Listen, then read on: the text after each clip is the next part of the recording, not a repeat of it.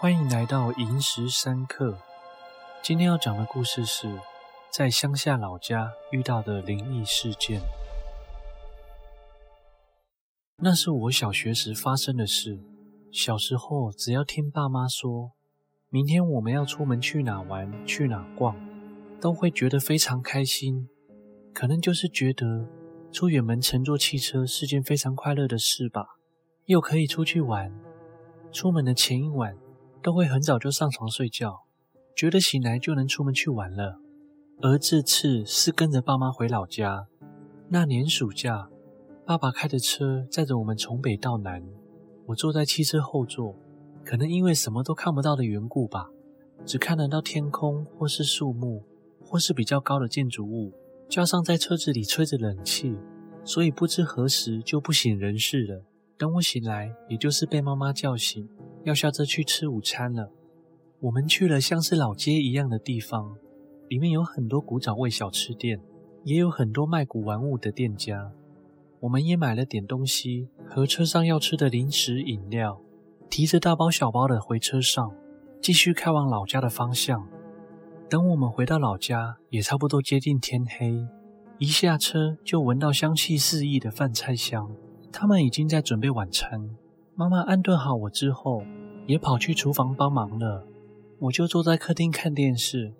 记得那时候是看《汤姆猫与杰利鼠》，因为大人忙进忙出的，一直遮挡到电视，都是在准备晚餐要用的桌椅、碗盘、餐具那些。小阿姨还告诉我，他们两个是好朋友，所以还记得那时候看的节目。晚餐吃饱之后，大人们都在客厅泡茶聊天。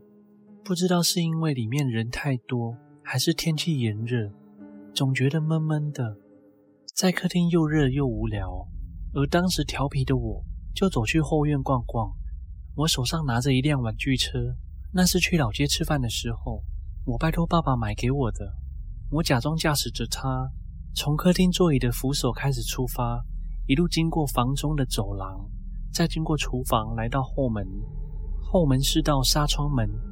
推开时可以清楚地听见活页老旧、久没上油都会发出的那种诡异声响，声音大到只要有人开后门，在客厅的人都能听见。从后门出去后，头上有个像是白光但又泛黄的钨丝灯泡，就挂在后门的墙上。灯泡的周围满是飞蚁。当我走出去后，一只接着一只降落在我的脸上、耳朵上。那时候还以为是蚊子或是苍蝇。用手拨下来掉在地上，我蹲下去看，才发现是有翅膀的蚂蚁。后院里有一个矮木桌，桌旁有几个木质矮凳，而围绕在最外围的是几个种的比我还要高的盆栽。我走过去，坐在矮凳上，将玩具汽车放在桌上，滑来滑去的玩着。突然听见后方有球在弹跳的声音，以为有人在玩球，我兴奋地往后看，但盆栽的后方黑漆漆的。什么都看不见，觉得可能是听错了，就失望地趴在桌上继续玩着汽车。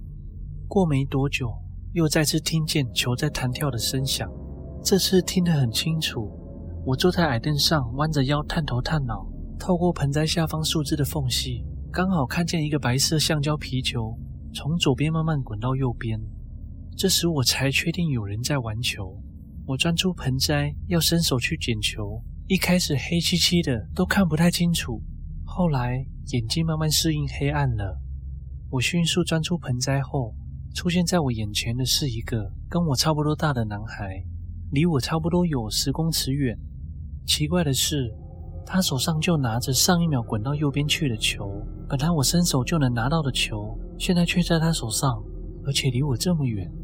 但是在当下是真的没察觉有什么奇怪的地方。原来盆栽后面就是一个空地，也能连通到隔壁住户的后院。印象中，在那个空地里，我还跟那个小男孩玩了一段时间，有玩皮球，也有玩追逐游戏。但是我叫他进来我们老家后院里玩我那辆玩具汽车，他都会闪得远远的，就是不会靠近老家后院的光源范围。最后，我跑去矮桌上拿玩具汽车。在回到空地要和他一起玩的时候，他已经不见了。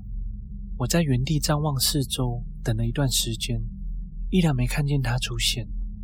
那时候我就想，会不会他是住在隔壁，只是回家一下子而已，可能等一下会再出来玩。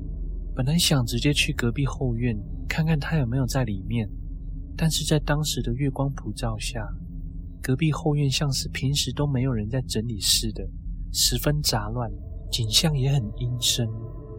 我没有勇气走过去。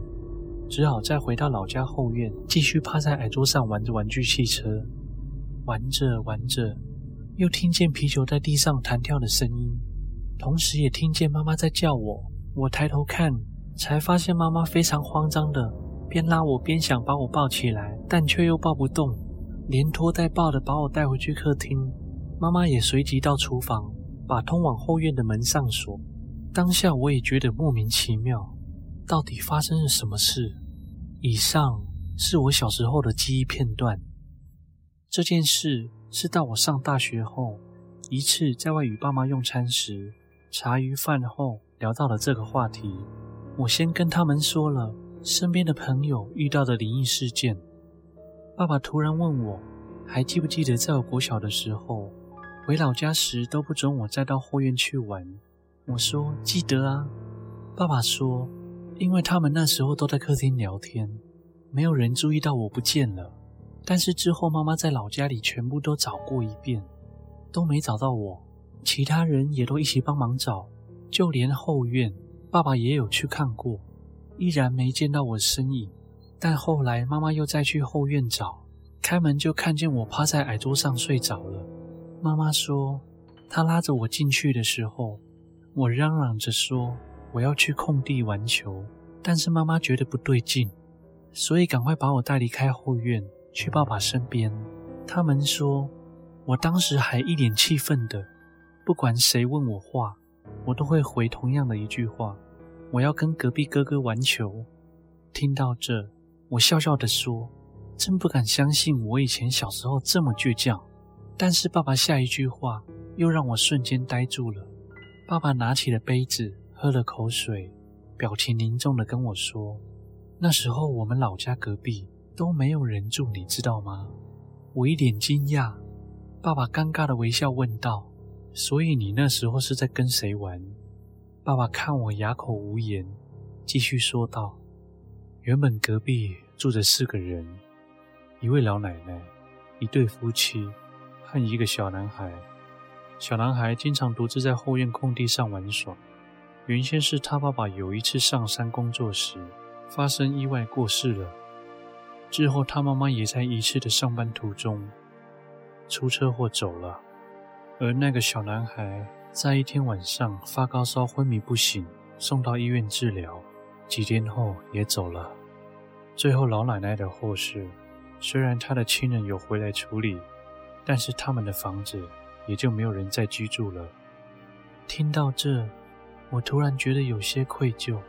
隔壁小男孩可能是因为看我太无聊，所以陪我一起玩耍，并没有恶意，还让我安安稳稳地睡在后院。